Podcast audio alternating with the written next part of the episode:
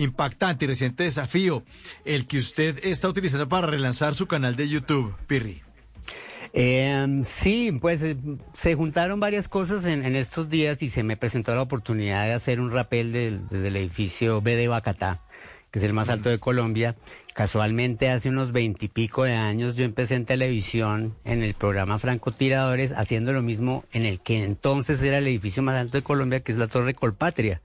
Entonces me dio como un poquito ahí como de nostalgia y dije, bueno, como para eh, increíble veintipico de años, todavía sigo haciendo estas, estas carajadas. Y, em, pero lo que estaba buscando también era una oportunidad para hacer algo llamativo para relanzar mi canal de YouTube, que ahora lo estoy enfocando en solo medio ambiente y especies en peligro y aventura.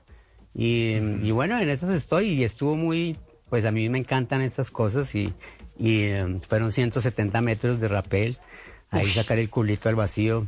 Al principio, le, al principio se le cierra uno un poco el asterisco, pero cuando a uno le gusta la altura y hace las cosas con altura, será un complejo de compensación.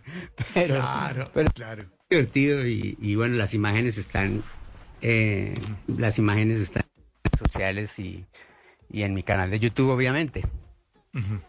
eh, ¿Qué se siente hacer eso? ¿Eso es pura adrenalina?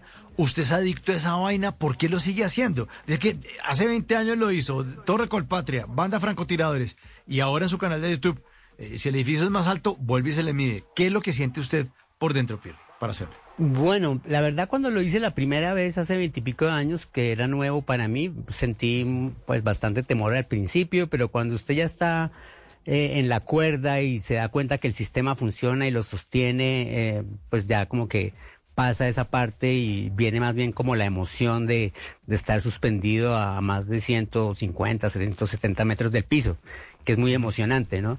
Eh, ya ahora, pues 20 años, 20 y pico años después y con la experiencia de muchas cosas que he hecho, digamos que ya el, el temor era mucho menos.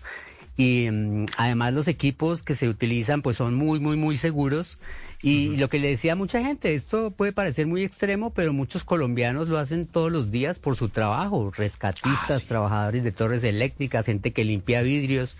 Eh, y que afortunadamente la ley ha cambiado y ahora obligan a que estas personas utilicen los equipos adecuados. Entonces, es más lo, lo llamativo que se ve y la oportunidad que me daban de hacerlo y, hacer las tomas con dron y hacer unas cosas así eh, como visualmente espectaculares que, que en realidad algo extremo. Yo ni siquiera lo llamaría extremo, como le digo, ese es el trabajo de mucha gente a diario.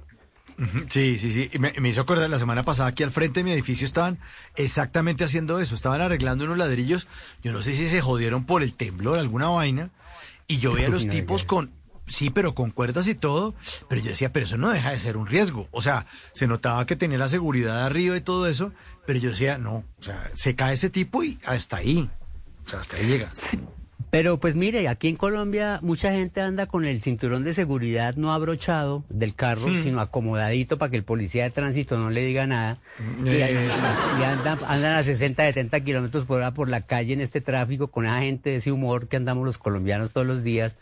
Pues eso me parece mucho más peligroso, ¿no? Entonces, la gente que hace estos trabajos, eh, estoy seguro que ellos, inclusive por ley, por toda esta cosa de, de seguridad laboral, eh, lo hacen con mucha responsabilidad y los equipos, una cuerda de esas soporta casi dos toneladas, entonces eh, no, es tan extremo, es más lo que se ve.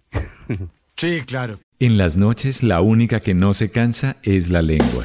Por eso, de lunes a jueves a las 10 de la noche empieza Bla Bla Blue con invitados de lujo. Hola, soy Marcela Carvajal. Los saluda Julio Alberto Ríos, Julio Profe, el youtuber. Los saluda Ever Vargas. Saluda María Jimena Dulzán.